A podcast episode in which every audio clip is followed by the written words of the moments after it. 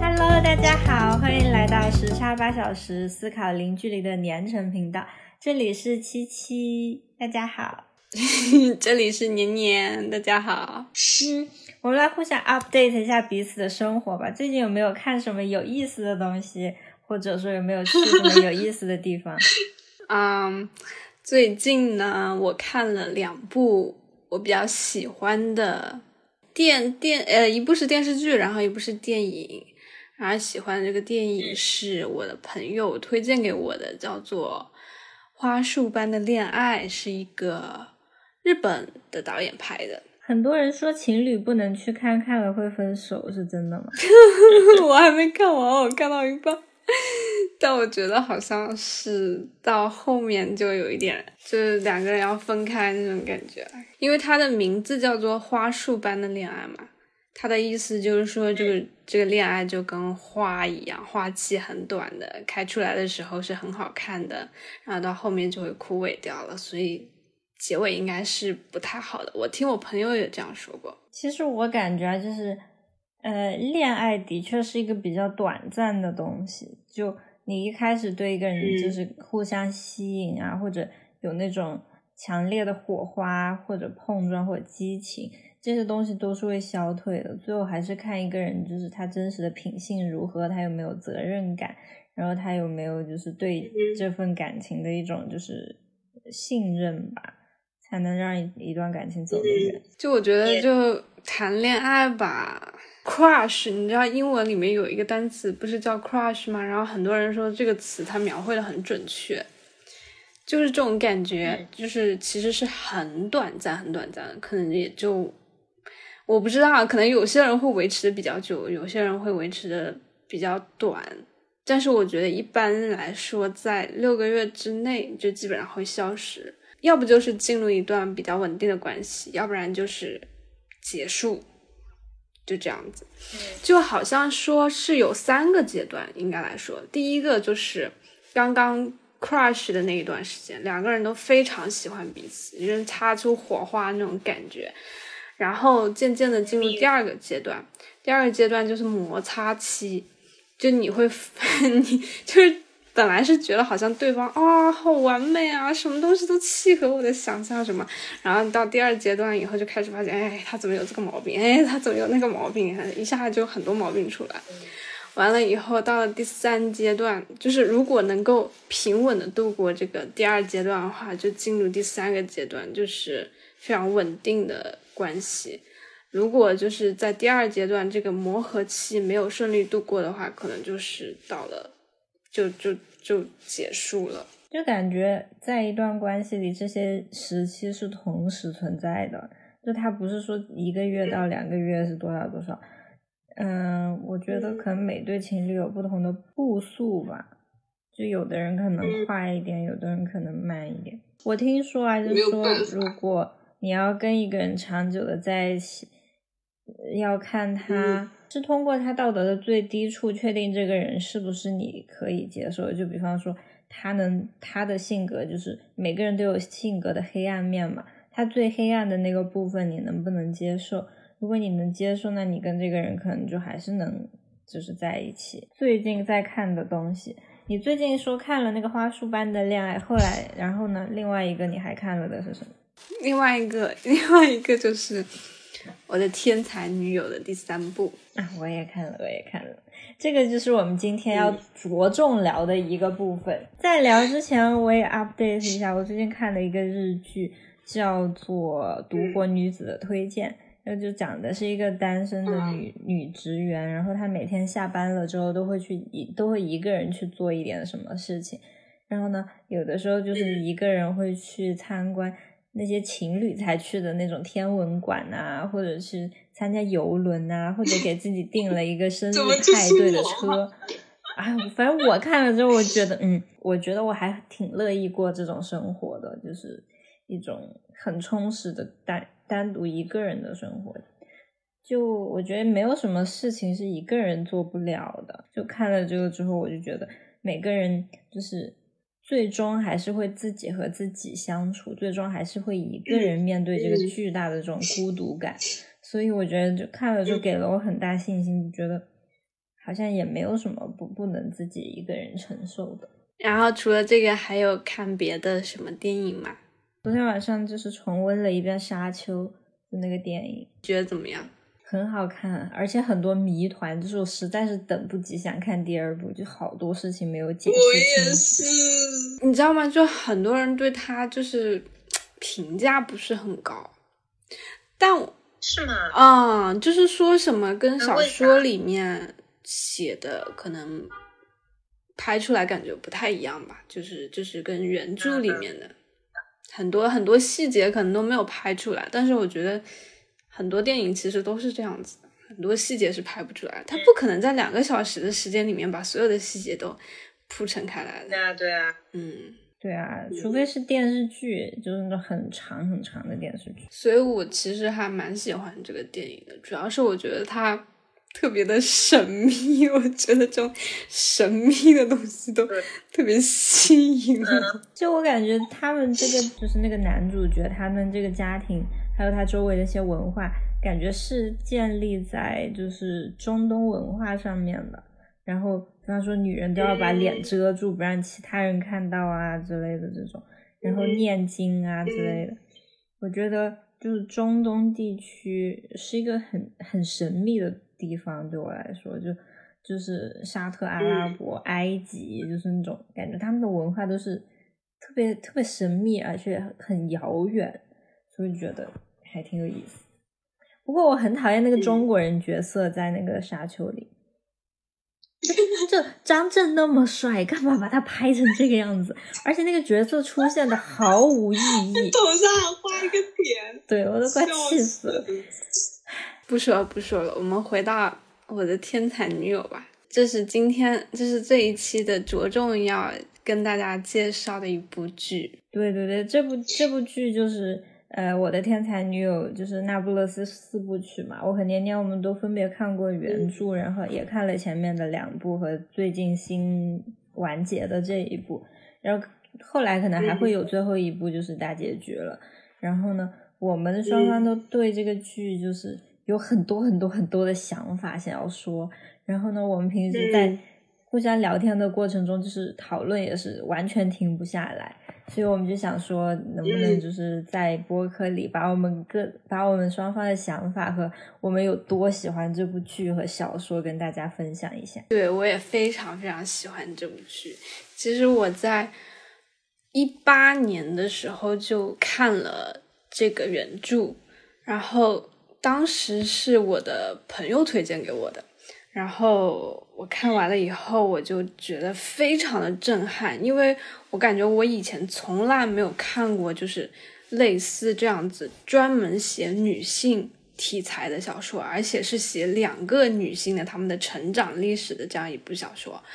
这是我从来没有见过的。我在以前很多的这种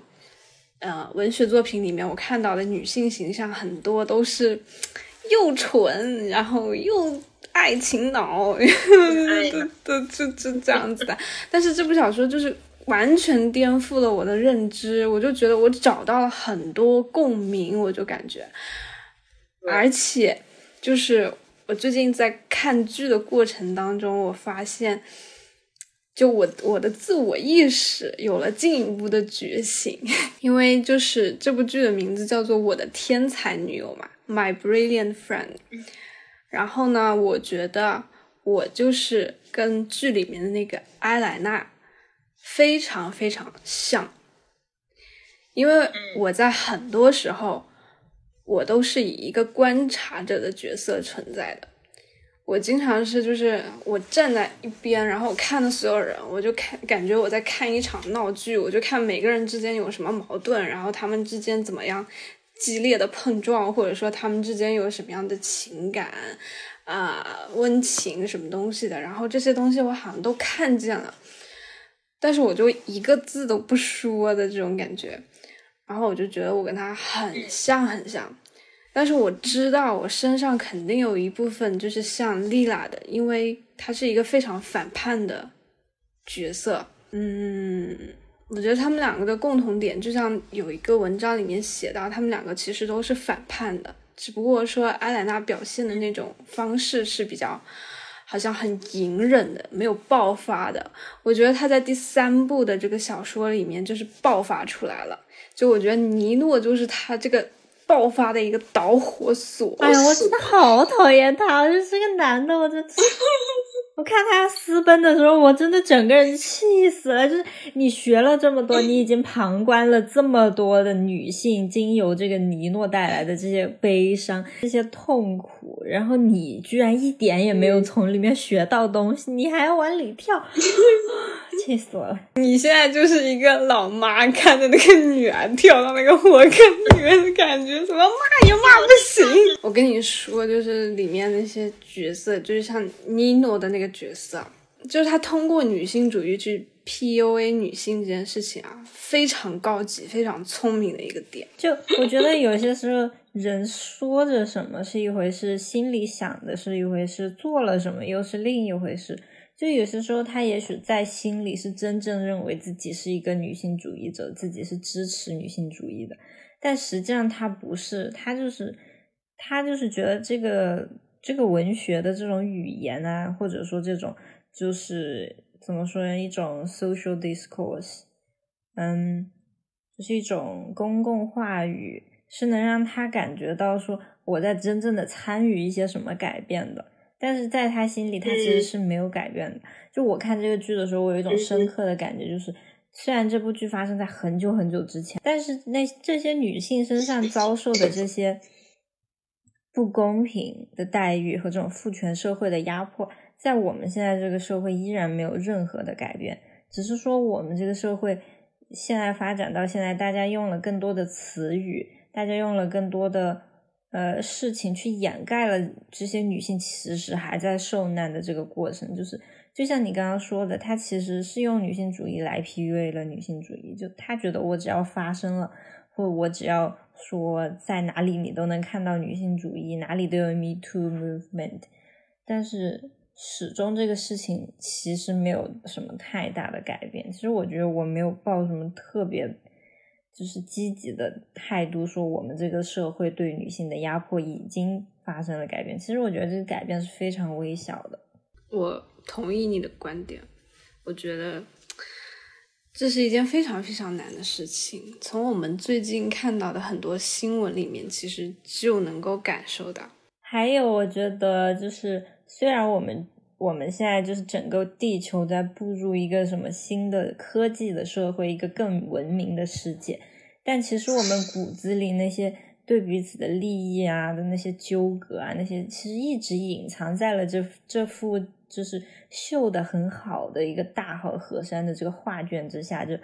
为什么会发生战争呢？我觉得也是因为这个原因，就是一个战争就把大家都打醒了，就是其实人类还是肮脏的，还是黑暗的，大家还是会只顾自己利益的。刚刚我说了自己对这个我的天才女友的一些理解，我想听听看，呃，陈奇对看了这个电视剧了以后，对他有什么想法吗？我其实感触很多，但是说的就是感觉脑子很乱，因为哪里都有那种思绪在转来转去。我在看的时候和看完之后都是这样的感觉。嗯嗯，我懂你，我懂你。对我倒是有一个问题，慢慢来说。我倒是有一个问题想问一下我和你啊，同时，因为我看了一个话题是问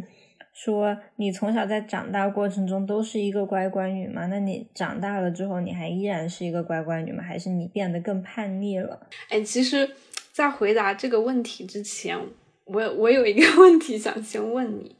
因为我刚刚说了嘛，就是我我是一个跟在这部剧里面，我是跟阿莱娜这个形象是比较贴近的。你觉得你跟哪一个人的他身上的特质更加贴近一点？其实这两个问题可以连在一起说，就我的问题和你的问题啊，因为我感觉。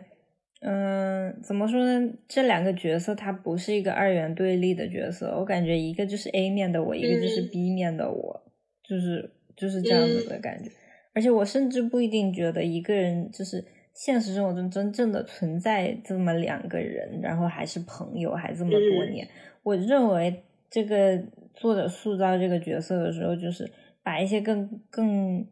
呃怎么说呢，更贴合社会要求的呃特质给了一个人，然后更不贴合这个社会要求的那种特质的那些东西给了另一个人。我个人是这样感觉的。然后呢，就说到了乖乖女，呃，我记得这个剧里有一个台词啊，就呃，Nadia，你知道就是。呃，后来是参加了那个社会活动的那个女孩子，本来是他们的老师的女儿，养尊处优，处优，然后最后和那个一个刷墙的人在一起，然后去参加了社会主义的 呃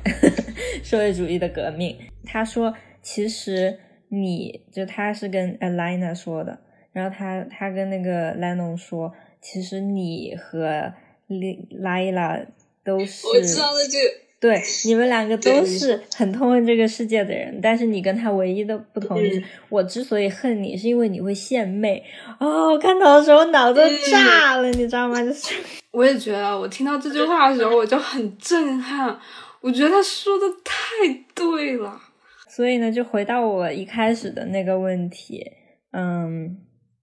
我觉得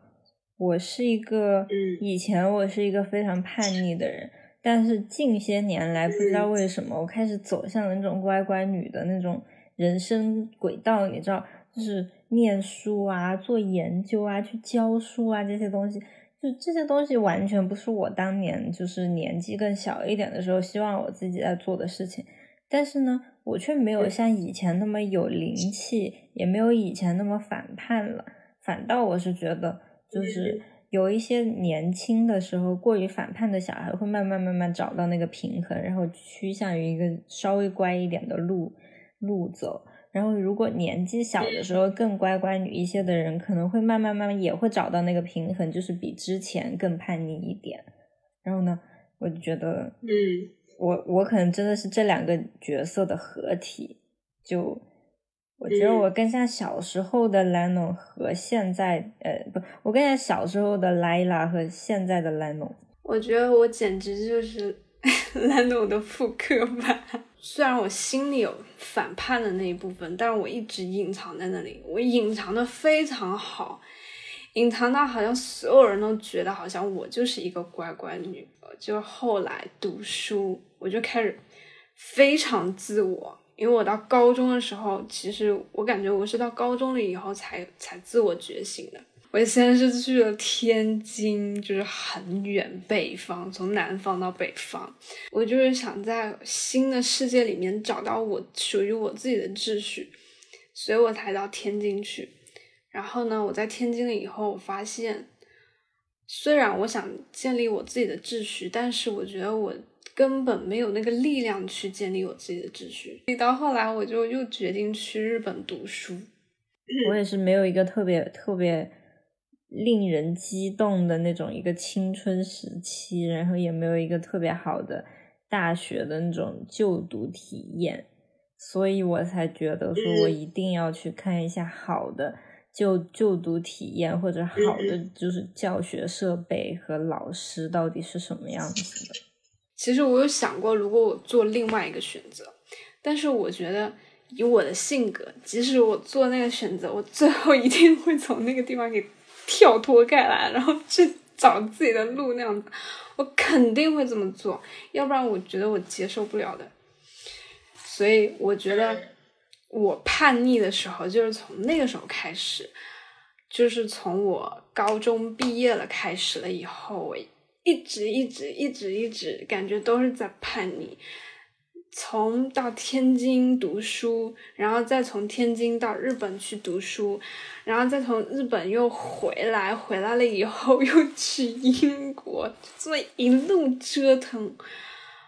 但是我觉得都很值得，因为我就感觉在这个过程当中，我慢慢慢慢的发现了自己。就是我觉得我把我自己原来的真实的我想要表达的我自己的样貌，慢慢慢慢呈现在我家人和我想要去交的那些朋友的面前，然后让他们知道了我到底是一个什么样的人，并且他们接受了我这样子，所以我就觉得好像我是怎么说，可能是就是重新活了一次的那种感觉吧，就就有这样子感觉，就是以前是一个看起来好像很乖、很文静，就就到现在也有很多人这样子形容我，但是我但是我觉得如果是。不怎么知道我的人的话，肯定是这样想的。但是如果是知道我的人，肯定知道我内心戏非常丰富。然后我最后说一句吧，就可能颠覆很多人想法的一点就是，我是一个又纹身又抽过烟，然后又喝酒的女孩子。但是那又怎么样呢？By the way，来第一次我见到你的时候，我觉得你你真的是一个很甜很甜的那种女孩子，也不是甜，就是就很清冷，但是又很乖的那种女孩子。就觉得一定一肯定家教很好，但是毋庸置疑，家教的确好。二，我觉得你是那种从来不会喝酒。你记得我们之前就是疯狂喝酒的时候约你，你 从来不喝，然后就说：“哎，天呐，我们我们不会把它带坏吧？万一我们把它带坏了，可怎么办呀？” 我觉得我的成长路径和你是一个反着来的。就我以前是一个非常呃非常反叛的一个女孩子，然后呃也不受同学喜欢，也不受老师喜欢，主要是老师都很讨厌我。然后呢，因为我个人觉得啊，我自己的性格不太适合就是应试教育。所以导致了我在应试教育的这一整个过程中，我都是非常的难受，非常的不融进去这个环境，然后非常的抗拒的这么一个角色。我觉得你可能是把你的这份抗拒就强强制的压下来了。我没有，我就是整个就是很反叛的人。然后直到念大学了之后，就开始念大学了，慢慢接触到一点就是自由的、自主的安排安排自己的学习进度。和学习的内容的这个时候，我才慢慢慢慢觉得说啊，学习这个东西真好玩，真有乐趣啊，就是这种感觉。我也是这样子的，我跟你说，我是那种喜欢就是自己去自己去探索的那种，所以我觉得，特别是在英国，就我感觉日本可能跟中国还稍微像一点，但是我觉得我在英国的时候，我真的就是觉得。哇，我什么都可以我自己去搞，然后老师也不管我，那我就随便去搞，然后我觉得哎还挺有。是反倒当年就是很不被看好的我，却也变得有点优秀了，然后就觉得很很特别的这个经历，而且我最近这两年真是变得越来越乖了，就。自从我找到了科研的乐趣之后，我觉得我还是很喜欢干这件事情。那我觉得你倒是跟丽拉比较像，你知道吗？我今天在跟你打之前，我还就是往回头看了一下第一部，第一部的开头是丽拉消失了，然后他儿子给艾莲娜打电话说：“我妈又丢了。”然后就问他，然后呢，那个就是老年的艾莲娜，她说：“你从来做事都很过火。”然后他就对椅子上他幻想出来的那个小时候的莱拉说：“你从小到大都这样，你做事一直都会很过火。”然后我就突然间觉得说，我觉得莱拉这个这个角色非常有生命力。就是我我在想，为什么这部剧里的几乎很多男性都对他倾心？我觉得是因为他们看到了他身上这一份就是。生命力就是那种旺盛的那种，如火焰般燃烧的那种，就是生命力。所以我觉得这个东西的确很吸引人。但是做事情，如果你一直做做事情都很过火的话，其实伤人也伤己。但是你不可否认，这是一个很就是很 attractive 的，呃，很吸引人的一个点。你问了我一个问题：男性角色 印象深刻男性角色，其实我对就是。艾莲娜的父亲的这个角色印象挺深刻的，就是可能感觉就是在小镇上还蛮算混得出头的这么一个人，就是就是感觉我虽然出身小镇，可是我在城市里有一份工作，然后还在市政府之类的。因为我是一个优秀的人，所以我的女儿必须是一个优秀的人，然后她必须人生不犯一点错。如果她犯了错的话，我就打她。就是我，我觉得就是这个父亲角色还还挺像我们家的。嗯，我最近觉得就是你，你肯定知道我要讲的是谁，就是一个唯一这个部剧里还不错的男人，他的名字就是 恩佐。就是他，就他算是这部剧里唯一一个我觉得人还不错的人，不然这个这部剧里所有的男性角色都是整个人就是啊，要么就是暴力，要么就是傲慢，要么就是油腻。但这个角色我觉得还不错，至少他就是很有担当。然后在在无性生活，在和那个 Lila 的无性生活里，也维持了一个比较绅士的形象啊。我有看到评论说，就是 Elena 在那个大学时候交的那个男朋友，他名字叫啥，我有点忘了。我其实对他印象很模糊，我只记得大家都在嘲笑 Elena 的口音，然后那个男生就。过去说别理他们之类的，这个男生才是唯一一个就是保护了艾莱娜的人，就她丈夫也没有去反抗别人，但是这个男生是站出来保护她的。但是后来不是在那个剧里面，嗯，这个男生不是后来被打了嘛，然后就就就眼睛还受伤什么的，这样子了以后就整个人都很。就很堕落了以后，然后艾莲娜不是说了一段话嘛，就说，就说她感觉那个男的，就是其实是把她当做了一个理想化的女友，就是艾莲娜是他。呃，理想化女友的一个投射，反正就是说，他那那个男的，他可能就不想跟那种精英阶层的女生就是来往这样子，所以选择了他这样一个从底层然后进入精英阶层的这么一个女孩子。嗯，但他后来发现他身上有一些东西，就是跟他想象不一样了，以后他就又开始不喜欢这个女孩子这样子。就我有时候在想。我是不是也是跟这个男生有点像？就是，就是我的精神洁癖会发作。我看到一个男生，然后我就觉得，哎，这男生好像还不错，很理，很符合我理想化的东西。然后后来我就会发现，褪去这些浮华的表面以后，发现就是一个，就是一个那种提线木偶或者是什么人在那个里面的那种感觉。我是觉得就是。跨越阶层的这些人，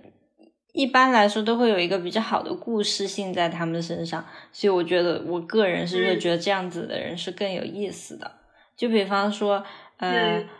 第三部那个 Elena 和 Nino 的老婆见面了，然后他老婆是一个银行家的那种女孩女儿嘛，就是那种养尊处优的，然后。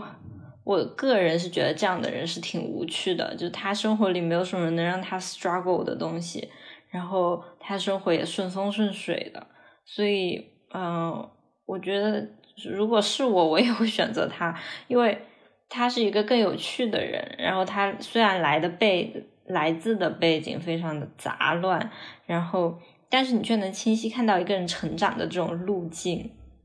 所以，我我其实我能理解他的选择。我觉得我们为什么跟这部剧里面的角色这么有共鸣，就是因为可能我们我们在成长过程中跟他们有很多类似的地方。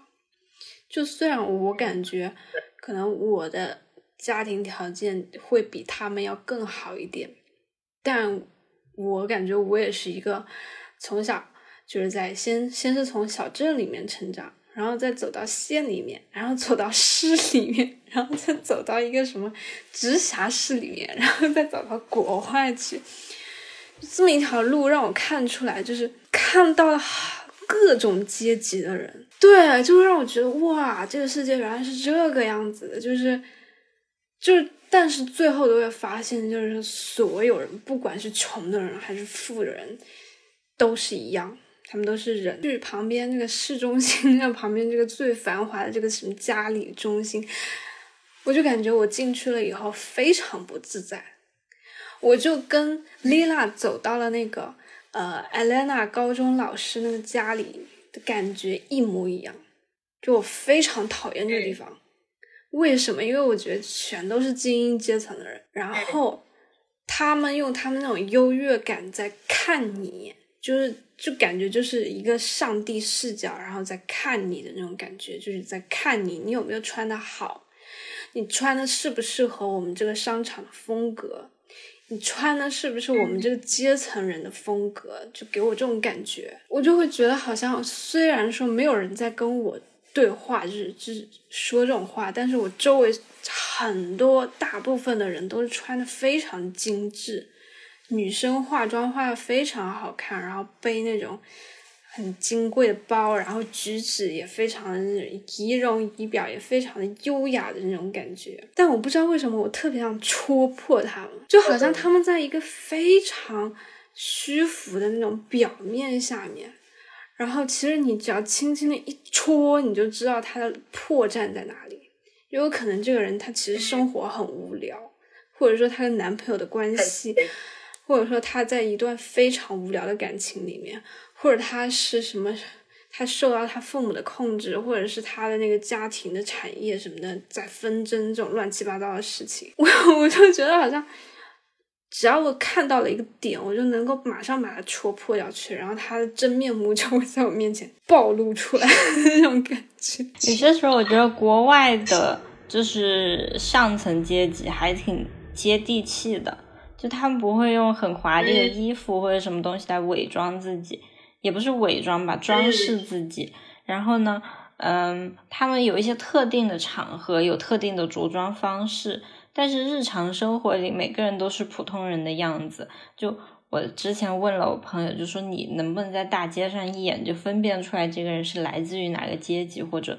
呃来自于普通的劳工阶级？他说不能，因为每个人都差不多。但是如果你去，嗯。一些比较好的餐厅啊之类的，那每个人就哪怕是呃 working class 的人，他也会被要求穿就是稍微正式一点的西服啊之类的。就普通人一般是看不出来哪哪谁跟谁有什么区别的。可能是因为国内经济发展的太快了，所以人们还沉沉浸在那种虚伪的，呃比较浮于表面的这一套，因为他们并没有把那种阶级的那种。呃，高贵啊，或者阶级的那种，嗯，dignity，就是尊严，放在他自己心里，因为他必须需要一个外在的东西来表现他自己的这一份优越感，所以他们才会穿了很很华丽之类的。在不知道你还记不记得我跟你说过的一个问题，就是这个问题在我脑子里盘旋了很久，就我在想，为什么我们国家有五千年的历史？人家一个文艺复兴就把你覆灭掉去了，然后然后人家就超过你了，我就想不通。然后后来我查了一下，就是其实我觉得这就是一个风水轮流转的问题。他们欧洲的这个文艺复兴其实过程没有我们想的那么简单，